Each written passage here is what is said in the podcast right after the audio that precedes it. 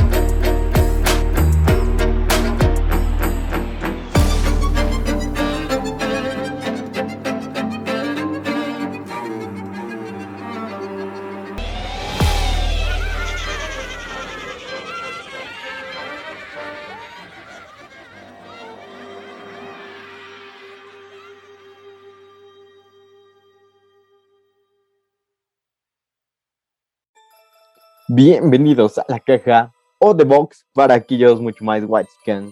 El día de hoy tenemos un cambio, un gran cambio. Además de que va a ser un especial de terror para todos aquellos amantes de lo terrorífico y del miedo. Este es el episodio para todos ustedes. Con ustedes, Eric. Muchas gracias por la, bienvenida, Leo. Eh, pues bueno, bienvenidos a todos a este capítulo especial. Es un capítulo especial de Halloween.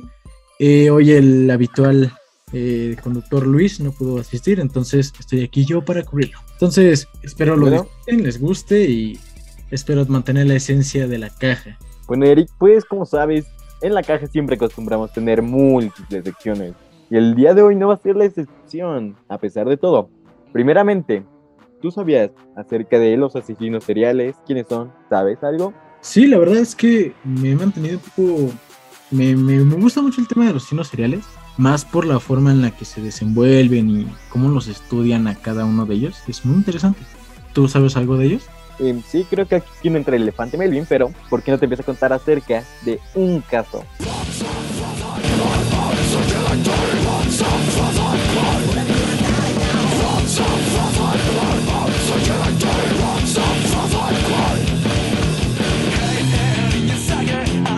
asesinos seriales, perturbadores.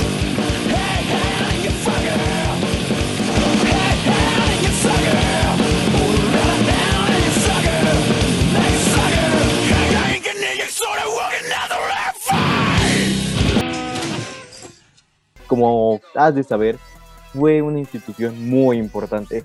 Y pues ya sabes, Estados Unidos se mete en todos lados y no fue la excepción de Argentina ya que tuvimos a Lady Killer, un feminicida serial argentino, que durante más de 20 años evadió con éxito al FBI. Su nombre era Ricardo Caputo, era pintón y tenía éxito con todas las mujeres desde muy joven. Todo un Don Juan se decía en las calles.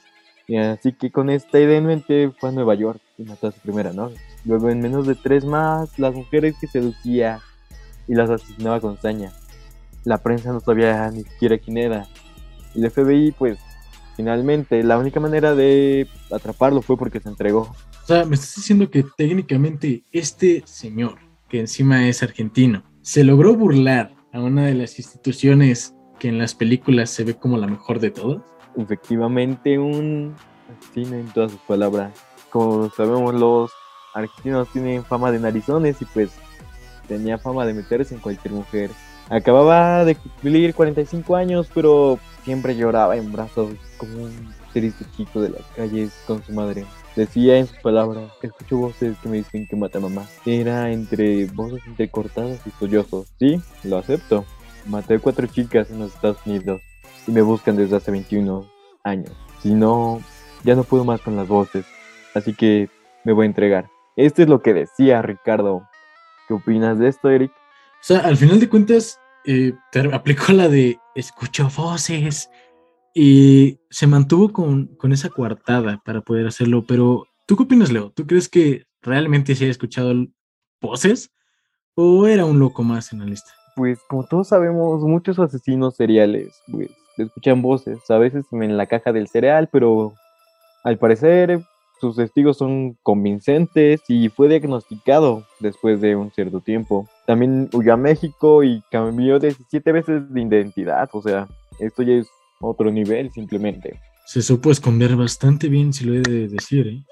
Más al lograr esconderse, vuelvo a decirlo, de una de las instituciones más fuertes en el sistema de seguridad del FBI. Pero todo esto tiene un supuesto porqué según las historias que cuenta y todo lo que pasó. Ricardo Silvio Caputo Catio nació en la ciudad de Mendoza en 1949. Nació en un matrimonio roto, fallido, ya sabes, lo normal en asesinos. Sin embargo, lo peor es que fue abandonado por un chico, lo violaban, lo golpeaban Incluso lo ignoraban, contaba años después. Sin más que seguir, hasta 2010 fue cuando reconstruyó su historia. El periodista Rolando López lo decidió escuchar, simplemente tenía curiosidad sobre esto. Wow, o sea, hasta llegó a tal punto de que llegó a... O sea, su vida fue un desastre de inicio a fin. O sea, al inicio él fue el que sufrió de muchas cosas, de varias cosas. Y aquí podemos ver un poquito, eh, yo creo que él no era un psicópata. Yo creo que él era un sociópata. Puede ser porque eh, siempre en estos casos cuando era, o sea, te voy a contar un dato del picarón. Al parecer nos dice su madre, según sus palabras, era un picario. Siempre recuerdo que entre sus 17 y 16 años, a fines de los 60, era amante de una mujer mayor. Le pasaba a buscar en un auto, con chofer incluso, se lo llevaba y lo traía. Nos decía que cuando volvía a dejar en la cuadra, Kaito era un loco, su hermano Alberto un talentoso. Alicia, su hermana menor, la verdad es que casi no tengo recuerdos, dice su madre. O sea, ¿su mamá ni lo recuerda? O sea, ¿llegó a tal punto que ni su mamá lo recuerda? No, no recuerda a su hermana por todo lo que yo creo que pensó sobre su hijo. Fue borrando a su hermana de su vida. Wow. O sea, al final de cuentas logró que borraran a alguien de la existencia. Eso sí ya es. Eh, ¿Te has dado cuenta de algo interesante? Que todos los asesinos este, seriales en ese sentido llegan a también a ser muy manipuladores y muy inteligentes al mismo tiempo. Sí, exacto. La verdad es que siempre la inteligencia de un asesino serial es lo que dicen.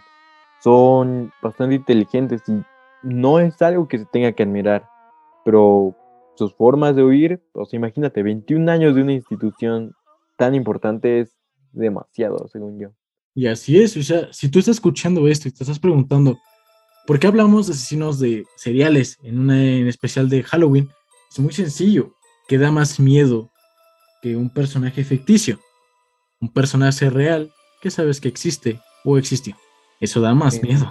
Y pues de eso tenemos muchos casos. Por ejemplo, ¿sabías en quién se inspiró Stephen King para hacer a Pennywise? Oh, escuché un poco de eso, pero no. ¿Quién? Pues al parecer era un payaso estadounidense llamado Pogo que pues otro más que tomaba a sus víctimas a niños por alguna extraña razón. La verdad eso sí da bastante miedo. Yo, yo tengo una pregunta. Eh, quiero que me la respondas con toda sinceridad. Eh, ¿A ti te gustan los payasos? Es que no, no me gusta el hecho del payaso, no, no, no me causa gracia, sino es como, ok, esto está intenso. ¿Tú, a ti te gustan, Eric? ¿Qué opinas? ¿Qué sientes al ver un payaso? Yo, la verdad, no tengo ni la menor idea. O sea, eh, no sé qué sentir acerca de los payasos. No me dan risa, pero tampoco me dan miedo. Aquí nuestra compañera Sara, tras bambalinas, acaba de decir que le dan miedo y es justificable. La figura de un payaso es este supuestamente para dar risa. Pero la figura que luego tienen de personajes pintados por completo la cara y de repente tener una mirada más oscura si es algo que te atrapa y entiendo un poquito por qué Stephen King se inspiró en un payaso para hacer un personaje de terror. Pues efectivamente, ¿y quieres saber un dato interesante sobre otra asesina serial? Por supuesto. ¿Recuerdas o has oído hablar de la condesa sangrienta? La condesa sangrienta, no, no sé qué sea realmente que sea. tiene un récord Guinness, con decirte así. Pero, ese récord Guinness que todos quisieran tener, te cuento. Isabel Bathory fue una de las aristócratas húngaras más importantes de su época. Se la apodaba la condesa sangrienta y tiene récord Guinness de la mujer que más asesinatos ha en la historia de la humanidad. ¿Con cuántos crees? ¿Te has puesto a pensar, ah, perdón que te interrumpa eso, pero te has puesto a pensar, ¿por qué le dieron récord Guinness? O sea, es como que, ¿sabes quién tiene el récord Guinness de cortar más cabezas en el mundo? O sea, es como que, ¿por qué? ¿Por qué los récords Guinness pondrían eso? Pero ya, perdón por interrumpirte, eh, ¿a cuántos ha mató? O sea, ¿a cuántos mató? Perdón. Con 630 muertes registradas. Ella pensaba que era muy fácil asesinarlas, sacarles la sangre, bañarse y beber en ellas, de doncellas solamente vírgenes. Para sentirse más joven, al parecer. ¿De qué, de qué año era? 1614, creo que era de esperarse.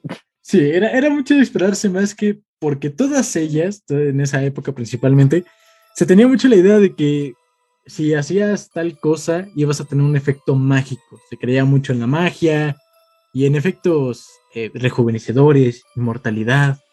He escuchado lo de debes tomar este, ¿cómo decirlo? Eh, sustancia fértil de unicornio para vivir más. Ay, no, no he escuchado la sustancia fértil de unicornio para alargar la vida, pero es algo que, que no, no me sorprendería que todavía siga en esta época. De hecho, creo que ahorita que lo pienso, creo que era más para la belleza. Y la sangre de unicornio era para la inmortalidad. Es que pues finalmente lo podemos ver ahora con los amarres y el agüita y todo eso. O sea, son cosas que siguen ahí, no tienen un fundamento, pero muchas personas siguen creyendo en eso. Sí, de hecho, eh, eso justamente también quería llegar. Eh, ¿Cómo llegamos a creer en tantas cosas? Y más el... ah, ¿Cómo se llama esta cosa? Saterismo, creo que se llama esto.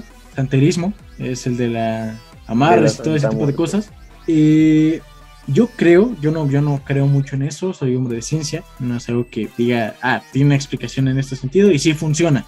Pero yo lo respeto, porque sí me da un poco de miedo, ¿sabes? Capaz si sí, es real y alguien me hace un muñeco vudú y me arranca lo que quiera. Me da miedo eso. Pues yo concuerdo contigo, Eric, en que prefiero la ciencia por mucho. Porque, veamos, o sea, como dice nuestra compañera Sara de nuevo, la gente cree eso por desesperación. Aunque yo tal vez difiero un poco, creo que es en algo para darle sentido a sus vidas. Para justificar las cosas malas que pueden llegar a pasar, incluso las buenas, ¿no?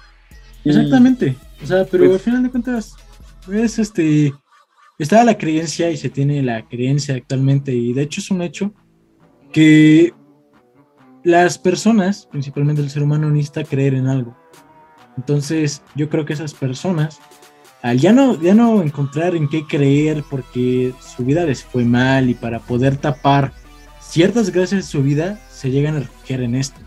Sí, aunque hay que admitir también que muchas veces llega a tener un fundamento científico. Por ejemplo, los horóscopos, cuando lees algo que según te va a pasar ese día, se supone que empiezas a hacer cosas para que sucedan, indirectamente e inconscientemente, con el fin de poder seguir con esa creencia. Y es algo muy interesante del cerebro humano. Exactamente, y de hecho el de eh, Libra es tal, tal y tal y tal. Eso también es un orden psicológico. Al final de cuentas, tu cerebro va a decir, ah, sí lo somos, y se va a acoplar a esa idea. Así que, niñas de los, horóscopos, si es Capricornio, no es red flag. Al contrario, posiblemente sea buena pareja, pero tú lo descartas por su horóscopo. Sí, puede pasar. Pero, ¿tú sabías que todavía creían en los vampiros en 1930? No me sorprende. Después de una gran revolución industrial y días de cambios, al parecer a Peter Corten que no fue muy buena persona, honestamente. Asesinó a nueve personas y agredió sexualmente a 80. Pero lo curioso es su última voluntad. Fue apresado y condenado a la guillotina en 1931. Su última voluntad fue que tras su decapitación, los verdugos estuvieran en silencio durante unos segundos para que pudiera escuchar cómo su propia sangre goteaba al suelo. Bro, de repente sí eran medio sádicos en ese entonces. Ahora, déjame yo, eh, regresando al tema de los asesinos seriales, déjate hablo de uno yo. Cuéntame. Tú conoces a este asesino serial sádico, Gilles de Rice. A ver, explícame más de él, ¿qué fue? ¿A cuántos asesinos? Vamos a eso. Gilles de Rais fue un mariscal francés que participó en la Guerra de los 100 Años, junto a Juana de Arc. Se comenta que Gilles de Rein estaba profundamente enamorado de ella. Y cuando su idolatrada Juana fue capturada y quemada en la hoguera, este se sintió profundamente enojado con Dios y alegó desesperado que nunca más sería fiel a los mandatos morales cristianos.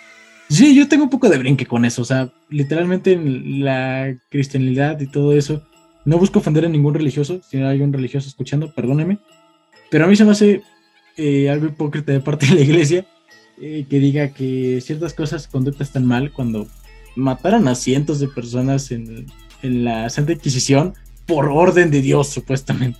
Exacto, o sea, digamos, ok, pasado pisado y todo, pero todavía seguimos con prácticas en nombre de una entidad que no nos ha dado ni siquiera un indicio de vida más que unos cuantos libros. Y pues es como de, ok, pues puede pasar y a la vez no. Y obviamente estuvo muy mal, ¿no? Porque hacer algo en nombre de algo más que no sé de ti mismo, siento que está muy sádico, honestamente. Sí, es una justificación. Pero mira, escucha esto también, de justamente del mismo asesino. Desde que Juana de Arco murió, se encerró en su castillo y empezó a secuestrar niños. Ok, Creo que ya vimos de dónde viene esa tradición. A lo que... monaguillo, cuídate. Precaución. Cuidado, Hogarth, que ese tipo se ve muy peligroso, que sospechosista. Ah, a, los, a los que reali- realizaba las peores de las atrocidades. Mm, Vaya. Los torturaba, violaba y asesinaba, para luego seguir come- cometiendo actos de necrofilia con sus cuerpos sin vida. Bro, qué enfermo. Ok, esto ya se salió un poco, pero es que muchas veces el actuar humano no tiene una justificación real. Es como, ok, estás muy tétrico tú, pero en su cabeza siguen pensando que está bien y que lo en hacen su por cabeza una siguen buena pensando razón. que en su cabeza siguen pensando que lo que están haciendo es lo más normal del mundo. Exacto, es, es algo que en serio me sorprende de una manera impresionante. Que para ellos sigue estando bien si, sin siquiera ponerse a pensar en qué va a ser de las personas, qué va a ser de sus familias o qué va a ser después. Y es como de, ok, no, no te importa nada, ¿verdad? ¿quieres saber algo interesante? Cuéntame. Casualmente, el mariscal de las tinieblas, el que ya estábamos hablando, citó varias cosas. ¿Quieres que las leamos o mejor lo dejamos para tener un estómago fuerte? Pues estamos en un especial de Halloween, así que tú date. Así que personas que están escuchando eso, sí que mejor, eh, si no aguantan eh, su estómago o su corazón es débil, sáltense un poquito de esta parte o censúrenla porque sí va a estar pesada. Así que vamos con esto. Sí, dos minutos más adelante para ver que todo está bien. Así que ustedes tranquilos, ¿ok? Que Eric, ¿por qué no nos cuentas? Bien, sigamos. Encontramos citaciones del propio Giles de Raíz en el juicio que le realizaron cuando fue condenado por esos terribles actos en el libro El Mariscal de las Tinieblas. Y con justa razón, citamos. Y dicen así. No censuraremos nada de lo siguiente ya que eso cortaría un poco la experiencia, si no soportas temas gore salta hasta el minuto 19. Confieso que maté a esos niños y niñas de distintas maneras, y haciendo uso de diferentes métodos de tortura. A algunos les separé la cabeza del cuerpo, utilizando dagas y cuchillos. Con otros usé palos y otros instrumentos de azote, dándoles en la cabeza golpes violentos. A otros los até con cuerdas y sogas, y los colgué de puertas y vigas, hasta que se ahogaron.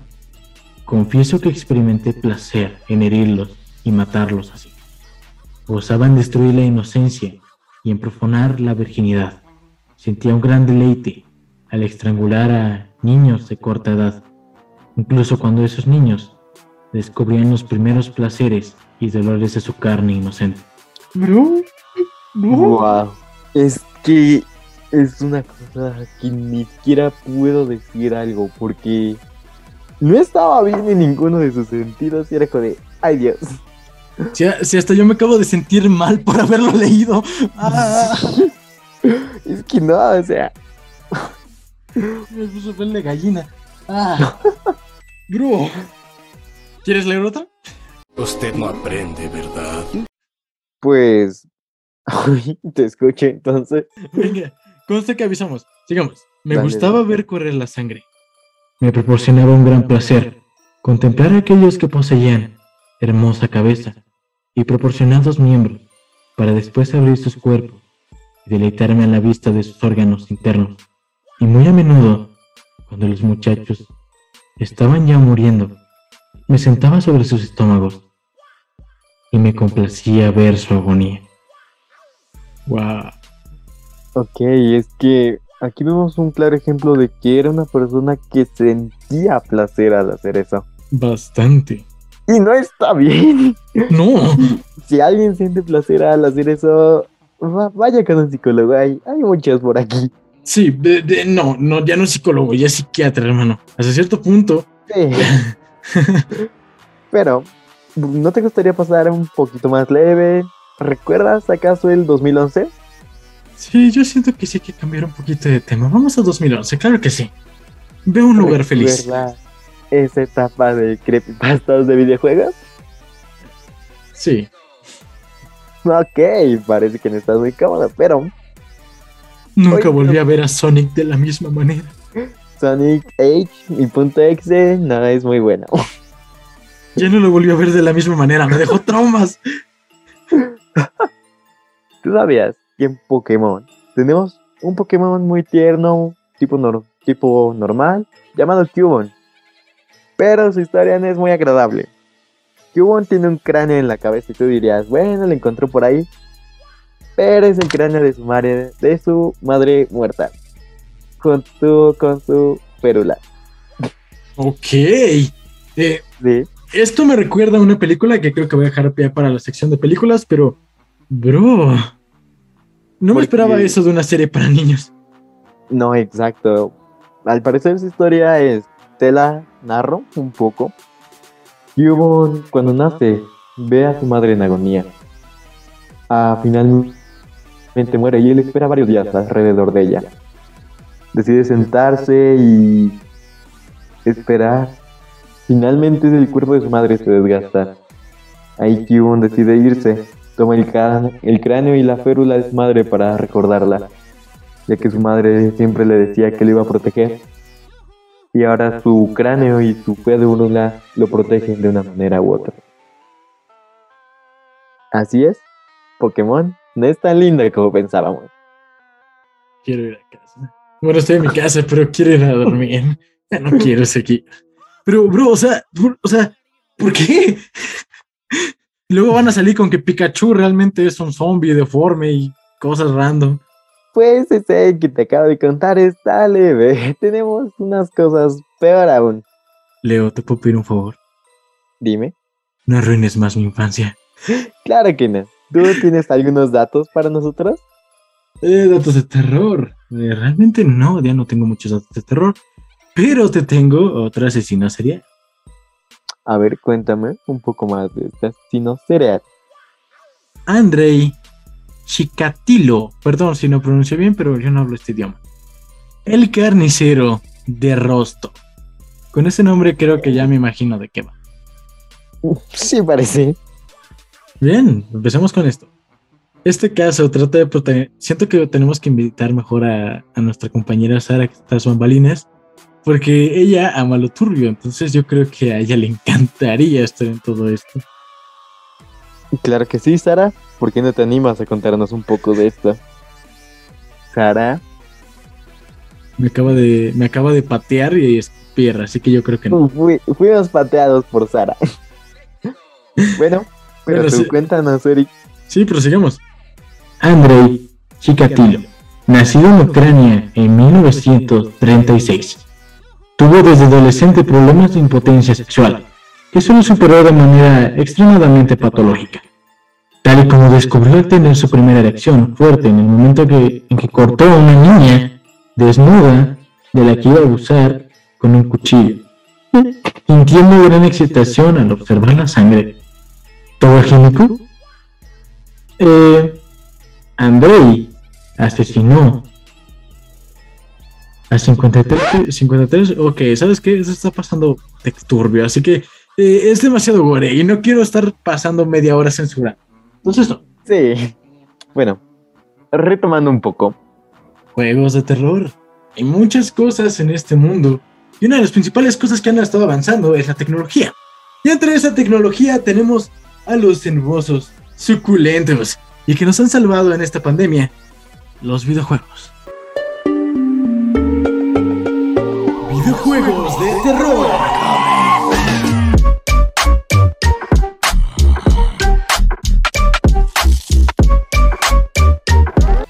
¿Tú tienes Ok. alguno de terror favorito? Pues de terror casi no, porque yo no soy una persona que juegue muchos videojuegos, pero he escuchado muchas historias de juegos que la verdad son muy buenos y tal vez no llegan tanto al terror, pero sí te emocionan al jugarlos. Sí, hay Pues- bastantes que tan solo son de terror psicológico, pero te mantienen ahí. Son juegos más de suspenso que de terror. Por ejemplo, sería Subnautica, que juega con la... Ah, talasofobia, si no estoy mal, que es el miedo a las profundidades del mar. Ay, es que mm, a ti no te causa ver el fondo del mar, verlo ahí tan oscuro, tan intenso. Yo honestamente sí me daría un poco de miedo. Sí, la verdad sí me da bastante miedo la de los juegos. Y es bastante tenebroso. Y el sentido de los juegos es que es, cumplen su propósito. Dar miedo. Y de repente llegan a pasar a tanto miedo que ah, da, da ayuda. No la pasas bien jugando. Al contrario, la pasas mal y... Pero al mismo tiempo es adictivo. ¿Sabes a lo que me refiero? Sí, esa adrenalina sientes cada vez que estás jugando o, por ejemplo, con un tatuaje igual, esa adrenalina y el placer es algo muy interesante. Sí, creo que acabamos de sonar como los asesinos seriales que acabamos de leer. Sí, Pero bueno.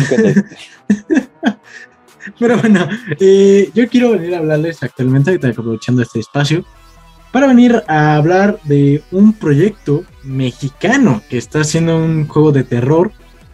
Oh, suena bastante interesante. Cuéntame acerca de él, cómo se llama, porque obviamente todo lo mexicano siempre me llama la atención. Sí, es bastante bueno porque es importante saber que ya hay mexicanos en esta industria. Y por si lo quieres conseguir, que es bastante interesante, el juego se llama Black Noise. Ok, cuéntame de qué trata un poco. Ah, eso voy. Es una experiencia de terror que nos sitúa en Ciudad Juárez, Chihuahua. Ay, ¿Qué opinas? bueno, empezando por qué Ciudad Juárez, sabemos a qué va. Sí, va a aparecer Juan Gabriel. Sí, exacto. Ahora, te voy a leer un poquito más de esto. Claro que sí, sin problema. Tú cuéntame y yo te escucho con gusto. En el mundo de gaming, Black Noise es un título desarrollado, desarrollado por un mexicano que se ambientará en Ciudad Juárez y promete ser el primer gran exponente del survival horror donde aparecerá México. El proyecto fue dado a conocer por el programador Alan Yamir Rodríguez, quien a través de su página oficial de Facebook compartió el primer vistazo de las imágenes del título y una, una pequeña demo, perdón, donde muestra la calidad de su propuesta. De hecho, justamente en este artículo que estoy leyendo, aparece el gameplay de prueba o un trial y se ve bastante bien. Pues claro, es que finalmente, como siempre se dice, México tiene un gran talento. Simplemente es apoyarlo. Y creo que será un gran éxito este juego. Sí, o sea, la verdad, yo lo estoy esperando con ansia, ya lo tengo en lista de desea. Y para los que les interesa este título y quieren saber para qué va a salir, se los digo a continuación. El título por el momento solo estará planeado para llegar a PC, pero se tiene pensado en un futuro comenzar una campaña de Kickstarter para poder llevar a las plataformas y pulir todo el trabajo para que el gran salto de México a los videojuegos de terror sea memorable. La trama y protagonista aún son un completo misterio, nada nuevo para un título que se encuentra en etapas muy tempranas de desarrollo, para ser sincero, pero varias locaciones reales de Chihuahua, como Parque Público El Chamizal, aparecerá aunque en una manera muy aterradora. ¡Wow! Son de esos que hacen tener el nombre de México en alto. Y es muy, muy bueno que salgan títulos de este índole, haciendo referencia a lugares, tal vez no emblemáticos de México, pero mínimo México ya está en las pantallas del gaming. Para todos nosotros, o para aquellos que les gusta jugar, tienen una propuesta más por parte de México. Así es, o sea, si te gusta el terror, te gusta estar al filo o simplemente eres de los que empezaron a hacer streaming eh, por la pandemia, que se dio mucho el caso, este juego te puede dar una buena experiencia, puedes llegar a probar algo nuevo y aparte consumirás algo que te puede hacer sentir orgulloso diciendo, este trabajo es 100% mexicano. Exacto, nada más que una pequeña mención por ahí. Hay muchos videojuegos en desarrollo, como Aztec. Si lo quieren jugar, sigan sus redes. Pero, Eric, te tengo algo que estoy seguro que te va a llamar mucho la atención. Adelante, dímelo. ¿A ti te ha pasado alguna anécdota de terror? ¿Algo que te haya sucedido? Anécdota de terror. Ah. Si te soy sincero, no. Gracias a Dios, por eso que lo voy a decir, gracias a Dios, no me ha pasado absolutamente nada malo. Pues, qué bueno por ti, Eric.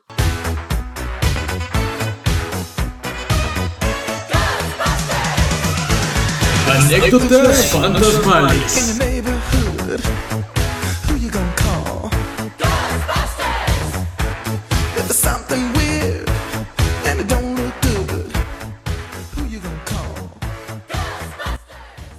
Te voy a contar una pequeña historia que nos envió Alborín07 en Reddit. Hubo una vez, cuando era mucho más joven, estaba solo en mi casa y en la antigua casa de mi madre.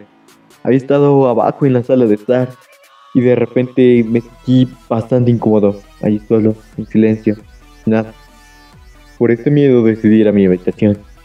Subo y casi a la mitad de las escaleras siento esa horrible sensación que te agobia. El temor, pánico, mira hacia atrás. Veo una silueta completa de un hombre, de pies a cabeza, en la esquina de los escalones. Sentía su mirada fría, y a pesar de que no había ojos, subí corriendo a las escaleras. Me cerré en mi habitación hasta que mi madre llegó a mi casa. Algunos dicen que fue mi esquizofrenia. No, no pude explicar qué pasaba. Ver y escuchar todo eso.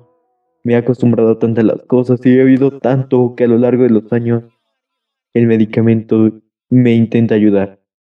Pero este recuerdo tan claro de ese hombre en las escaleras me sigue agobiando día y noche. ¿Qué opinas, Eric? Ok, ah, mira, yo, yo tengo un pequeño brinco con esto. Eh, hay de dos caminos. Uno, A ver. posiblemente sí es real y pobre chico que la pasó pésimo por la enfermedad. Pero también está otra sopa, hermano, y posiblemente es una opción. Este tipo tiene mucha imaginación y este es un guion para su próxima película. Paga la promo. Literalmente, yo siento que fue promoción de este verano podrás ver a un niño esquizofrénico viendo cosas. Niñas esquizofrénicos 2. Con la participación del hombre misterioso. El hombre largo que no sabes quién es en la escalera. No, eh, bueno. Personas con esquizofrenia, eh, no es burla, perdón, no nos peguen, es chiste. No es con afán de defender. Ya no despiertas, Eric. Fue en lo que te metiste. Sí, por favor, no me funen. Yo, los esquizofrénicos, eh, la verdad sí me llaman eh, mucho la atención, más su funcionamiento cerebral. No, no, no, no, no, no, no, no, no, no, no sentido, no he sentido. Ese compa ya está muerto. No más no le han avisado. A lo que me refiero es que eh, se me hacen muy, unas personas muy curiosas. Las personas con ciertos eh, síntomas mentales sanos, no como los psicópatas, me llaman mucho la atención porque cada una de esas personas ve el mundo de una manera distinta a todo. Exacto, el hecho de la neurociencia y pensar en todo lo que puede pasar es algo que es bastante interesante porque el cerebro, ponte a pensar, es la máquina que te hizo tener de todo. Te hizo tener ropa, te hizo avanzar, te hizo construir, incluso estar grabando esto, cuántas partes de tu cerebro están activas en este momento. El cerebro, algo muy asombroso para todos. Literalmente, ¿cuántas partes del cerebro deben estar activas para que Sara se mantenga despierta en este momento? Porque como sabemos, su hora de dormir ya pasó. Y tal vez no duermas, Sara, con todas estas historias. Realmente Pero- sí, pero yo he de decir, eh, he de agregar algo. Te voy a hacer una pregunta que tal vez te va a dejar pensando, a ti Leo y a ti espectador. La pregunta es la siguiente. ¿Y qué tal si todas las personas pensamos que tienen un desorden mental, realmente son los que están cuerdos. Lo que realmente ellos ven es lo que realmente hay en el mundo. Pero solamente ellos son lo suficientemente especiales para verlo. Y los que estamos enfermos somos el resto. Su nueva teoría de señora de 5. Yo lo sé. Bienvenido a Cosmópolis. Eh, de- Pero, me, pues- me da chance de leer a mí una anécdota? Claro que sí, Eric. Tú sabes que para ti siempre. Ay, gracias. En, ese- en esta anécdota, yo quiero ir más lado más a chistes porque creo que ya nos abarcamos mucho a terror. Ah, y también hay asesinos. Sí, ya da miedo. Ahora vamos con este. Y este es de un usuario de Reddit, que no voy a decir el nombre porque no nos promociona. Una vez de morro, un puto fu... Perdón, me dio risa. Otra vez. Una vez de morro, un puto Furby, sin baterías, movió el pico y los ojos cuando jugaba con él. Ok, en primera, ¿por qué quisieras un Furby? ¿Por qué tienes un Furby en primer lugar? Sí. Ah, bueno, a mí nunca me gustaron los Furbies, se me hacían muy raritos. Era como de, ay Dios, un Furby. Sí, la verdad, o sea, ¿y cuántos videos hubo de el Furby es el diablo? El Furby movía solo en las noches y te picaba su pico. Es que además un Furby ni siquiera es como que te pueda hacer algo, pero te da esa mala vibra, ¿no? Sí, o sea, yo siento que si, o sea, yo por lo menos en mi caso, viera un Furby caminar, no en la noche, en la noche no porque ya me da miedo, en la tarde, a las 5 de la tarde, en un parque público, yo voy y lo pateo, no creo que pueda caminar mucho con sus patitas, así que puedo llegar y patearlo sin problema. Sí, exacto. O sea, si un Furby en verdad te quiere asesinar, avanzas dos metros y él se tarda dos horas. Literal. Oh, oh, oh, escucha, que esta línea de Reddit sigue. Ay, seguimos con usuario. los Furby. Exactamente, los Furbies del diablo. Eh, esta persona le contesta, no mames, a mí igual. Y he escuchado de otras personas lo mismo. Vaya. Boté, todo, boté todos los que tenía. Pues ¿cuántos tenías, güey? Eran como O sea, cuatro o cinco. de un Furby. ¿Por Sara, qué? Eh, Sara quiere un Furby por si alguien quiere hacer la colecta y quiere hacer el favor. A un, un, Furby, Furby, un Furby para Sara. Nueva campaña. a Sara y su economía con un Furby. Hagamos feliz a una niña desamparada con un Furby. Pero bueno, eh, dijo, mi abuelita me golpeó, para hacer eso, porque ella ya me había insistido que eran del demonio. En este caso creo que llegaré a estar de acuerdo un poco con la señora porque después de escuchar tanto no ves a tu Furby y dices, por favor no me mates en la noche. No me lleves con Satán, yo seré bueno. Te cambiaré las también. pilas cuando lo necesites.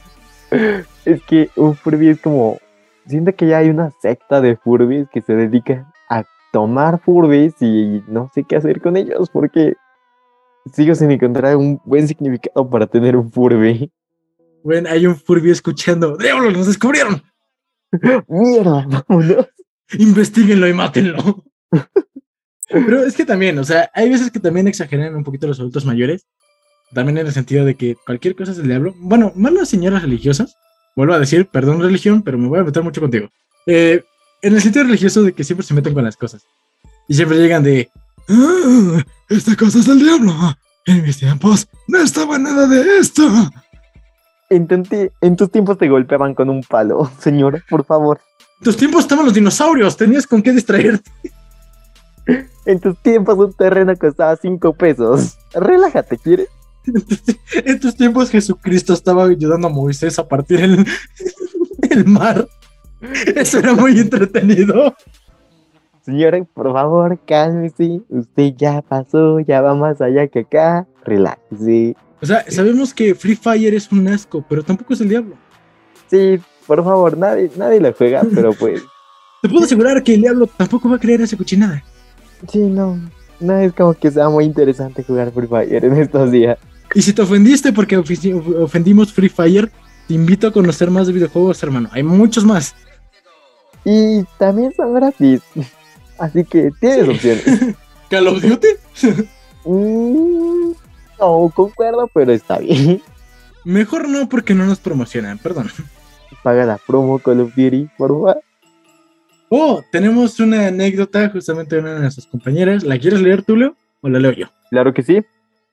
De una amada productora. De pequeña la sigo teniendo. Me regalaron una muñeca que abría los ojos. Si se movía o si la parabas porque sentada cierra los ojos. Una noche en que la dejé en el mueble. En medio de la madrugada escuché crujir la madera de mi cuarto. Cabe aclarar, el piso es de madera. Me desperté y no había nada alrededor. La muñeca se- seguía sentada, pero con los ojos abiertos. La tomé, la abracé y empecé a dormir con ella. No entiendo por qué la abrazaría y en ese momento voy y la pateo. Muñeca No. que veo, muñeca que pateo. Sí, o sea, perdón, pero ¿por qué estar con una muñeca? Perdón, yo lo de decir, eh, y no me da pena admitirlo. Sé que muchas personas se van a sentir identificadas conmigo, y no, no es patético. Me dan miedo las muñecas. Tú puro muñeco. Sí, la verdad, o sea, las muñecas, o sea, no todas las muñecas, Barbie obviamente no me da miedo, ella puede ser lo que ella quiere ser, Tú puedes ser lo que quieras ser. Exacto, ese, ese astronauta es algo de admirar. pero a mí lo que me daba miedo eran las muñecas con facciones eh, realistas, ¿sabes a lo que me refiero? ¿Sabes? Creo que tengo una historia parecida. Antes, en casa de mi abuelo, un día decidimos ir. Estaban mis primas y ellas tenían una muñeca, como tú dices, tamaño real, con facciones bien definidas. Por alguna razón esa muñeca se movía. Yo vi parpadear enfrente de mí.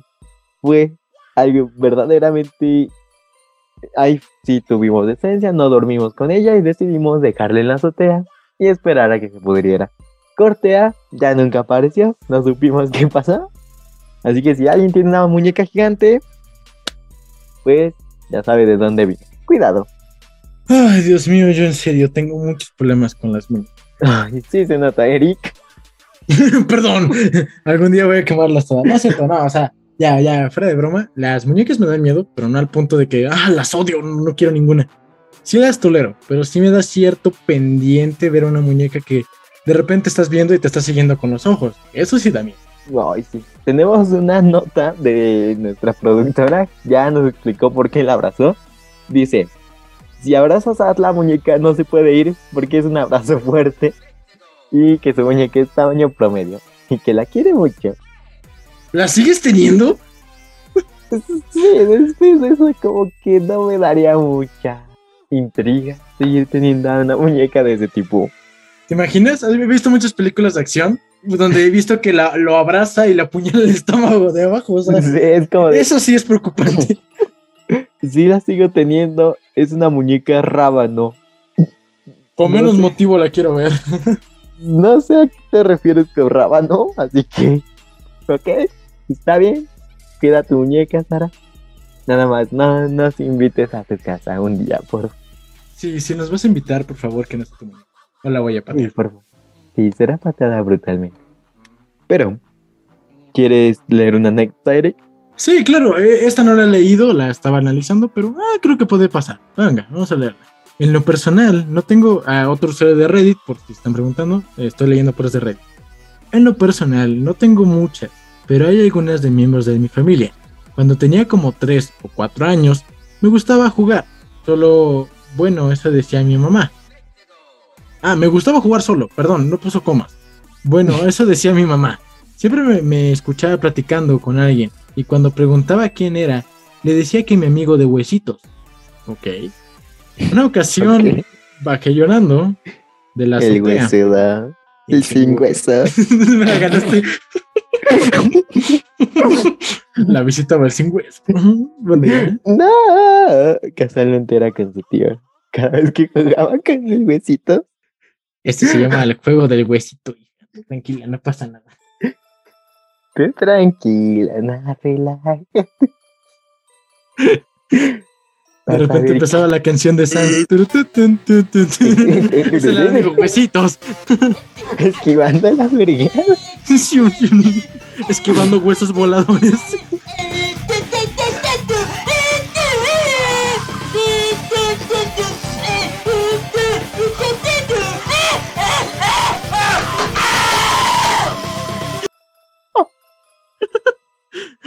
No son los huesos, volador, es leche, volador.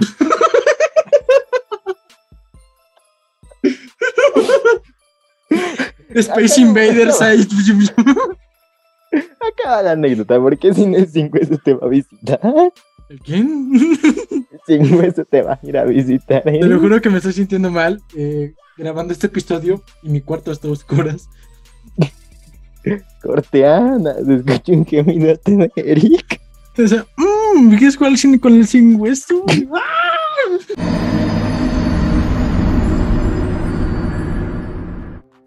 Acaba, acaba la anécdota. Amigo, huesitos, vengo a jugar. Amigo. Bueno, ya. Una ocasión bajé llorando de la azotea y mi mamá, ¿qué me, qué me pasó? Le respondo que mi amigo de huesos me quería empujar o quería que brincara de la azotea. Vaya, Ok. ella se asusta y sube a la azotea. Perdón, es que me sigo acordando del chiste. Mi amigo huesitos me empotró. ya, ya, ya. Es, que, es que se puso salvaje y casi me tira por las escaleras. Yo estaba casado, dándolo todo, pero se alocó. Se puso tieso la situación. Bueno, ya. Ella se asusta y sube a la azotea a gritar que me de- en paz, que no lo quería en mi casa. Lo dejé de ver y unos días más tarde, el hijo de una señora a unas cuadras de la casa se ahogó mientras lavaba las manos en el tanque de agua. Pregunta. ¿Cómo te ahogas las manos? Bueno, ¿cómo te ahogas más bien lavándote Sí. las manos en un tanque de agua? Es lo mismo que iba a preguntar, ¿por qué te lavas las manos en un tanque de agua? Si es como, ok, ¿qué pasó con el lavabo? ¿No servía? Mínimo. Wow, esta, esta, esta personita tiene varias anécdotas. O sea, tiene de distinta parte de su familia, como acaba de decir. Y cada uno de sus miembros de su familia tenía un, este, ¿cómo decirlo? Una anécdota. Y vaya que son bastante. Hasta preferido. Ya, Casualmente, muy no hay, quemado, muy quemado. casualmente no hay una de ese tío. Ese era el huesito. ¿Qué pasó, mi huesito? Eh, ¿Quieres que leamos esas o pasamos a otra anécdota? Yo te tengo una anécdota que A es una muy interesante. Adelante. Dice así. Cuando tenía ocho años estaba de vacaciones largas, alojándonos con una familia en una ciudad llamada Suara, en el país de Queensland, Australia. Me estaba quedando en la habitación de su hijo, que se había mudado hace unos meses para la universidad. Siempre que llegaba ahí tenía la misma pesadilla. Un tentáculo alienígena tratando de agarrarme. Después de una semana estaba aterrorizada de irme a dormir, pero mis padres me decían que estaba bien, que solo estaba un poco asustada porque nos estábamos quedando en un lugar nuevo, ya saben, lo de siempre. He visto demasiado anime para saber que esto no terminará bien. No quería mencionarlo, pero por ese rumbo creo que va. Finalmente un día no pude dormir. Miraba el reloj, esperaba que saliera el sol aterrorizada. Pero a las 2 de la mañana, el gran tentáculo aterrizó en mi cama. Grité aterrorizada. Cuando sentí que el tentáculo se retorcía, salté de la cama y seguí gritando. Mis padres, tía y tío, entraron a gran velocidad a la habitación para encontrarme acurrucado en la esquina gritando. Resulta que era la pitón de la alfombra de adultos que medía dos metros. Cada noche se abría un camino debajo del azulejo y entraba a mi cama. Todavía tengo miedo a las serpientes. Y más las de Indiana Jones. ¿Por qué tendrán serpientes las personas? Nos preguntan. ¿No fue un tentáculo alienígena? Te lo juro que yo me estaba diciendo de dos caminos. Hay de dos rutas. ¿Cuál tomas, hermano? La primera es Slenderman. La segunda es la versión retorcida de un anime. Exacto, pero yo, yo te tengo una pregunta más interesante. ¿Cuál es? ¿Por qué dejaban a la pitón con la niña? Es como que en Estaba- cualquier momento se la come. Estaba su tío, bro. Seguro es el tío cl- clásico que te hace bromas. Ya no voy a hacer chistes de tíos. Ya no lo esperes. Era el pitón, el, es el sin huesito, dice. el sin huesitos australiano. Oye, el mismo. ¿Por qué siempre terminamos con un tío? No lo sé. Ya, ya, Suena ya, muy raro. ya por eso digo, ya no voy a meter yo el de tíos. porque me va a tardar mucho tiempo editando y censurando cosas. Sí, por si acaso nadie se había dado cuenta, soy el que edita los videos, de, bueno, los capítulos anteriores donde aparece Luis con Leonardo. El editor. Soy el editor, un placer. Pero bueno, Y al final no censure nada, porque me dieron mucha risa los chistes XD XD XD o sea, yo, yo, yo tengo esa duda. Yo siento que el tío, ya sin albur, el tío era el clásico chistosito que te hace bromas, que te juega bromas, pero que las, las bromas son muy pesadas. Siento que dijo, ah, vamos a hacer una broma a mi sobrina. ¿Cuál, puede ser buena? de encima. ¿Quieres conocer a, mi amiga la pitón? No me venga la pita. Mira, mira, sobrina, para que te acostumbres a, a- para que te acostumbres A a, la los pitón. juguetes. la pitón. Te sobres a la pita. Iba a decir, para que te acostumbres a los reptiles, para que no tengas miedo. Y tú llegas y lo rompes. Pero es que da mucho material. Bastante, hay que cambiar. Porque si no vamos a seguir haciendo de tíos. ¿Y ¿Tienes otra anécdota, Eric? Eh, Sí, espérame tantito. Cuéntame. Un día estaba con mi tío en el cuarto. ya no. Entonces llegó la pitón. Entonces llegó la pitón. Yo estaba horrorizado al ver tremenda pitón. Ya. No sabría si pasaría de esta noche. No sabía si sobrevivir esa noche con tremenda pitón. Voy a tener que poner que es, que es alarma para mayores. ¿no? Bueno, que, o sea, literalmente estamos en una de prepa. O sea, yo creo que ya podemos Va, está bien, está bien. Pero bueno, Jesús, vamos con sí, esto. No nos funes. Jesús, eh, te queremos, ¿vale? O sea, nos dieron libertad. Ya sé que nos pasamos de la lanza, pero los queremos. Gracias por dejarnos hacer esto. Tecni. Claro que sí, ¿quieres estudiar en una buena preparatoria? Ven a Tecmilenio. Aquí te dan. Tenemos Radio y Podcast, por ejemplo, donde podrás hacer podcast relacionadas con pitones. Exactamente, y con tíos. Y. También con la tenemos una cafetería donde te dan salchichas. Y unas salchichas de muy buen sabor. Aparte que Jesús sí también es muy buena onda. No, ya fuera de bromas, eh, gracias por dejarnos hacer todas esas vainas. No nos peguen. Y si no nos pegan, eh, les le decimos a Sara que les muestre su muñeca diabólica. Que no sabemos por qué la tiene, pero ahí sigue. Sí, la vamos a poner de exposición como Chucky. Pero bueno, vamos a. como Annabelle. Eh, vamos a. ¿Le voy a otra anécdota? ¿O Tengo aquí otra. Bien. Cuando era niño, mis padres me mandaban a dormir 8 a 8 y media. Esta creo que es de. ¿A quién Sara. se parece? Creo que eso es de Sara. Sara, te dije que no mandaras cosas aquí.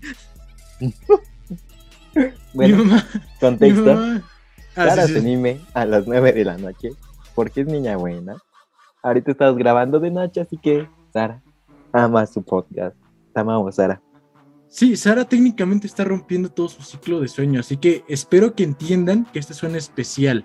Especial porque es especial de Halloween y especial porque Sara se está desvelando. Para ella estás desvelarse. Mi mamá me cuenta que cuando ella se iba a dormir, 11 a 12, como una persona normal, escuchaba que estaba platicando y riendo, por lo cual entraba para decirme que me durmiera. Me encontraba sentado en la esquina de la cama y me preguntaba, ¿por qué no te duermes? ¿Con quién estás hablando? Con mis amigos.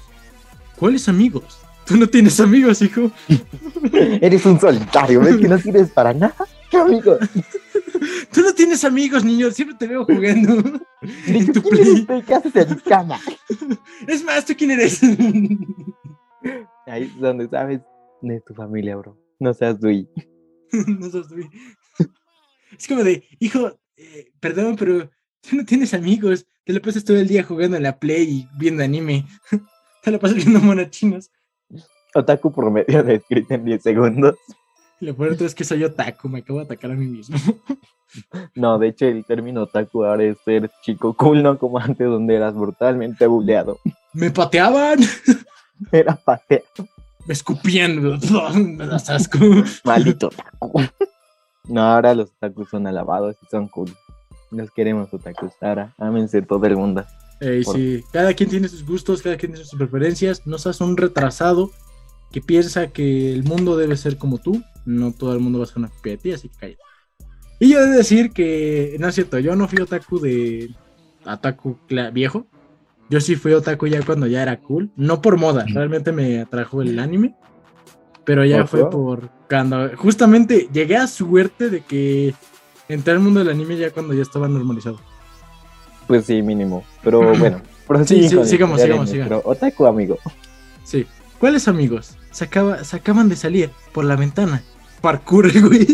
Me Oh. salió, me salió Mago el Master. A perro tres mods. Modo creativo.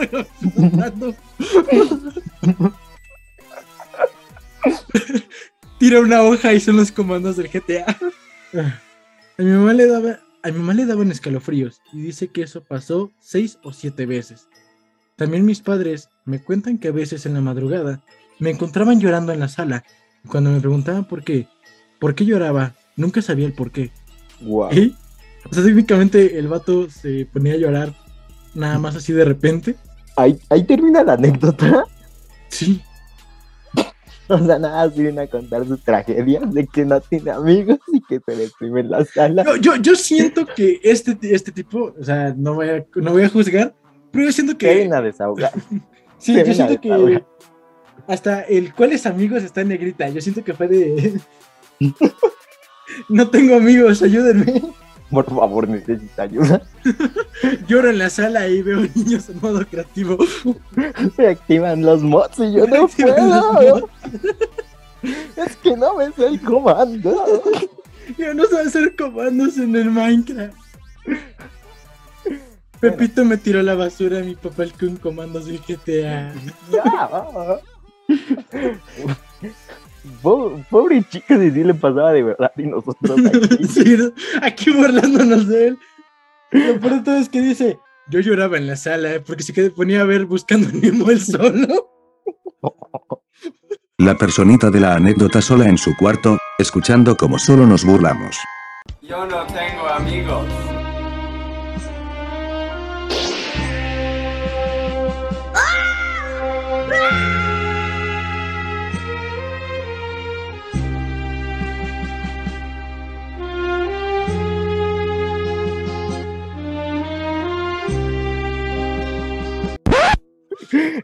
O sea, volviendo otra vez un poco al tema del de este especial. Tío, del tío. De- de los tíos.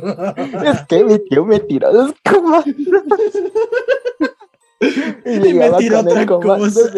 No, no. Re turbio. Returbio, bro. No.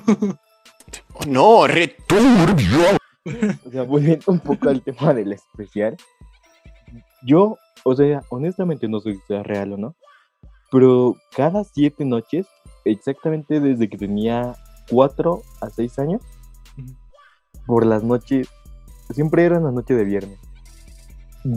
No sé si era sueño, no sé, pero alguien sentía que me levantaba de la cama, hacía que tocara el techo y cuando volteaba a ver, nada más veía una sombra.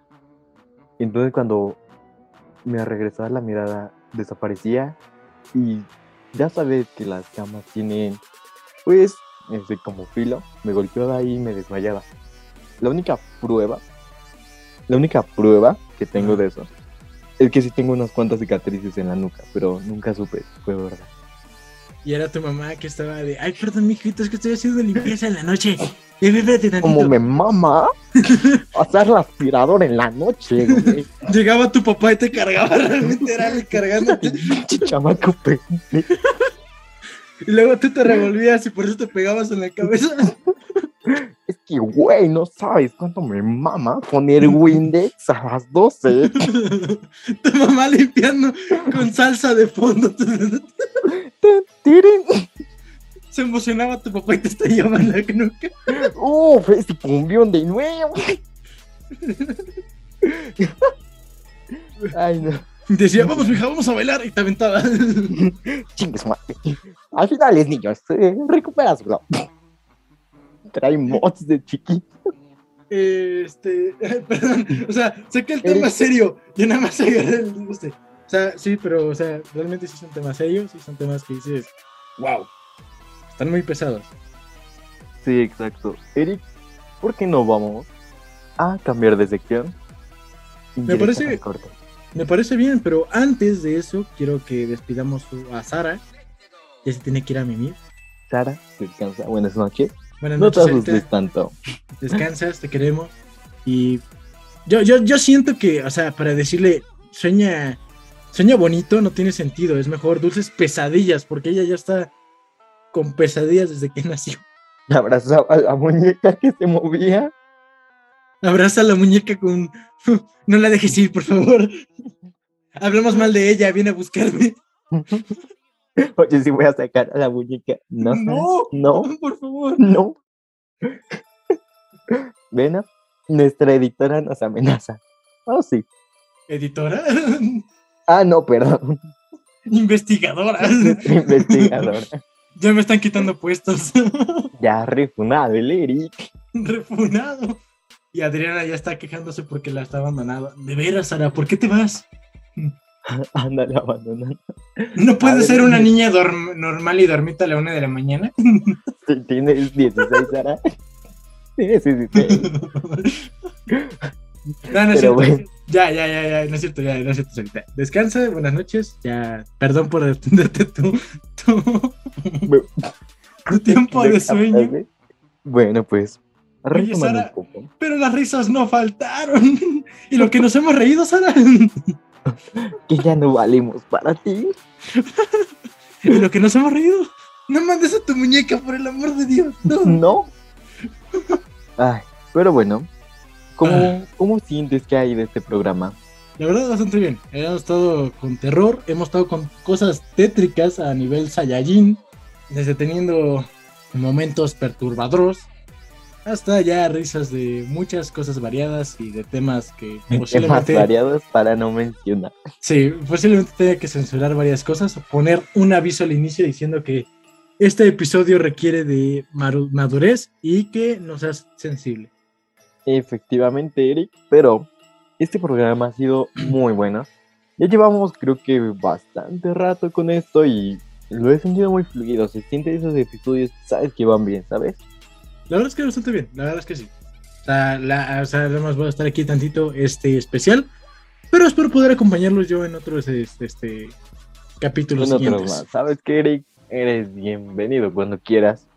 Me tienes que dar la bienvenida, soy tu editor. Exacto. El editar está aquí. Bueno, entonces, ¿qué te parece si vamos a unos datos terroríficos antes de irnos ya? ¿Qué opinas? Claro que sí.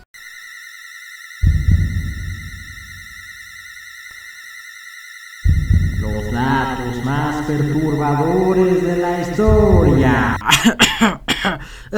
Ya, perdón. Los datos más perturbadores, perturbadosos de la historia.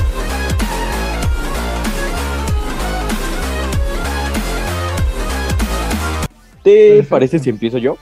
Claro que sí, adelante. ¿Tú conoces Plaza Sésamo, el programa infantil normal? ¿Tú sabías que en 1976 tuvo que ser sacado del aire porque asustó a muchos niños, ya que en un episodio había una bruja que perdía su escoba y empezaba a amenazar a convertir los personajes en pelotas? Pero extrañamente en las noches los niños decían que la bruja los amenazaba directamente a ellos y que incluso la veían en sus sueños y por este intenso miedo tuvo que ser sacado completamente del aire y ya no hay registro de ese programa. Pues obviamente no lo iban a dejar. Imagínate perturbar así a los niños. ¿Alguien quiere pensar en los niños? ¿Cómo ven que seamos pelotas? ¿No ven Pero que pues- si, que si ponemos un genocidio a nivel mundial en un programa para niños? Claro que sí. Va a ser una idea magnífica. Oh, sí. Ha sido ascendido a administrador. Exacto. Ha sido ha sido promovido. ¿Administrido? Sí, perdón, no sé hablar. Ya, cabrón, hable bien. Sí, ya, perdón. Ha sido, perdón, ha sido ascendido a cliente. Y Eric, ¿tú qué datos nos trajiste el día de hoy? Eh, Aquí tengo uno muy raro y muy perturbador. Venga con esto. Estos son los datos perturbadores. En el siglo, mm, no sé qué número es este. Ya, perdón. En el siglo XVIII. saber completado la primaria. Perdón, aquí, yo- Eric? ¿Qué dice aquí? No sé leer. No sé leer ya. Por favor, sáquenme. Todo lo que he dicho tan solo me lo he inventado. Ya me estoy quedando sin ideas. Por favor, sáquenme. En el siglo XVIII, una mujer convenció a los médicos de que estaba dando a luz a unos conejos. ¿Ok? Mary Top supuestamente dio a luz a nueve de estas criaturas peludas en el parto. Los médicos estaban convencidos de que ella decía la verdad, hasta que encontraron pedazos de maíz dentro del estómago de uno de ellos. ¿Qué, qué, qué? O sea, en primera, ¿por qué una mujer diría esto? Segunda, ¿por qué los médicos se creerían? ¿Y qué tienen que ver los pedazos de arroz? De maíz. Bueno, de maíz. Ahorita vas a ver por qué, vas a entender por qué Ah. este es un dato perturbador. Ok, a ver, vamos. Eh, pedazos de maíz dentro del estómago de unos conejos, lo que demostró que no había desarrollado, no se habían desarrollado dentro del útero de Top, o sea, de la Mari, de la Mari loca. La Resulta Mari. que había estado metiéndose conejos manualmente para que el parto pareciera lo más real posible. ¿Qué? ¿En qué momento? Si te das una buena idea eso, ¿no? Se podría decir que era un imparto. un parto a la inversa, un imparto. Parte inverso.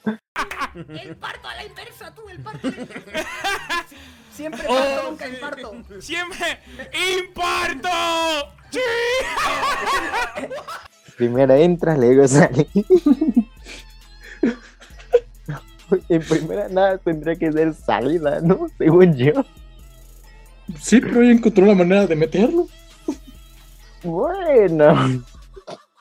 Mejor pasemos al siguiente rato. Sí, mejor porque leamos otro. No queremos que llegue tío Pitón.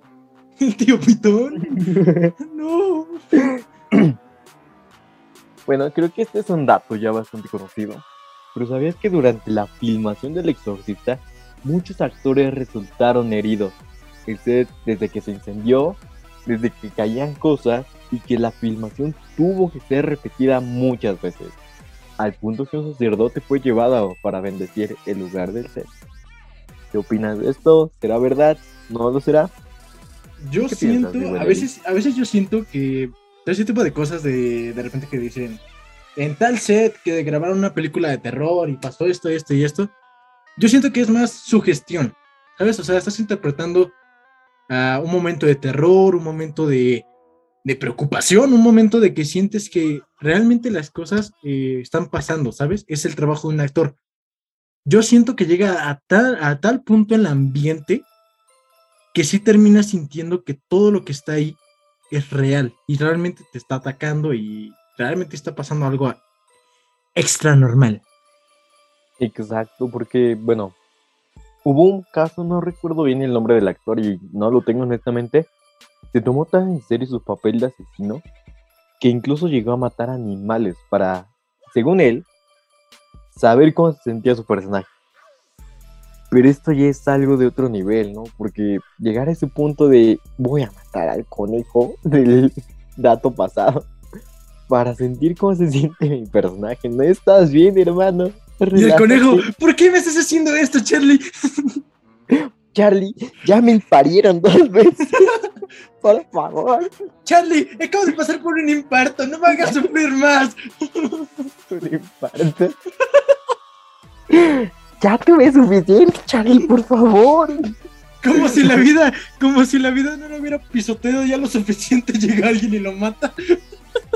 ¿Crees que mantener a mis 20 hijos conejos es fácil? Era un papá luchón y lo mata. Desde que se fue María con el conejo gigante del este. Bueno, bueno, ¿qué otros datos tienes, Eri? Ya, perdón. En mil que sí. En 1500. perdón, ya me estoy muriendo. Modo serio. Modo serio activado. En 1518, la ciudad de Est- Estramburgo fue azotada por una epidemia de baile. Ok. Que provocaba que la gente bailara incontrolablemente durante días. Ok. Todo empezó cuando una mujer se puso a bailar sola por, un, por unos días. Hasta que más y más personas se vieron afectadas. los doctores anunciaron que la enfermedad se debía a un aumento de la temperatura de la sangre y recomendaron que los artefactos siguieran, ah, perdón, que los afectados siguieran moviéndose para bajar la fiebre. Incluso contrataron a músicos e instalaron un escenario en el centro de la ciudad para darles más espacio a los bailarines. Aunque la idea pudiera haber parecido divertida, al principio la mayoría de estas personas siguieron bailando hasta que perdieron el conocimiento y algunas murieron de agotamiento, ataques cardíacos o derrames cerebrales. Las personas de Estrasburgo en la calle, sacando los pasos prohibidos.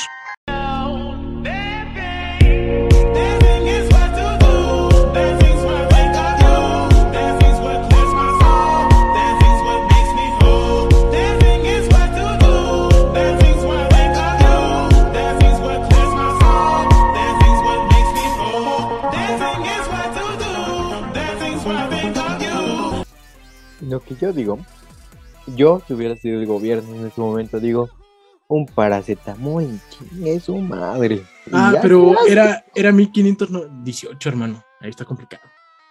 Ah, bueno, entonces baile una, una idea súper inteligente. Y de repente llegaba el sonidero poniendo la de Dice tus jefes que a mí no me quieren. So,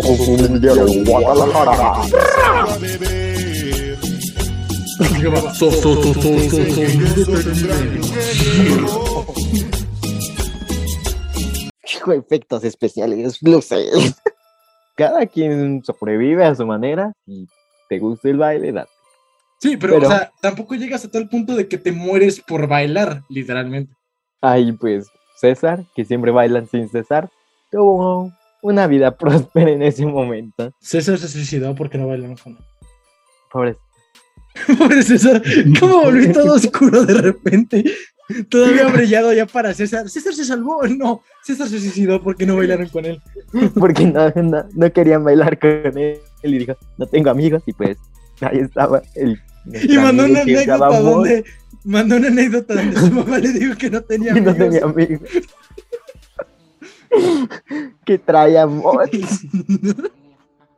Pero no te tengo una historia. un No solamente era bailar sin cesar, también era mod sin cesar.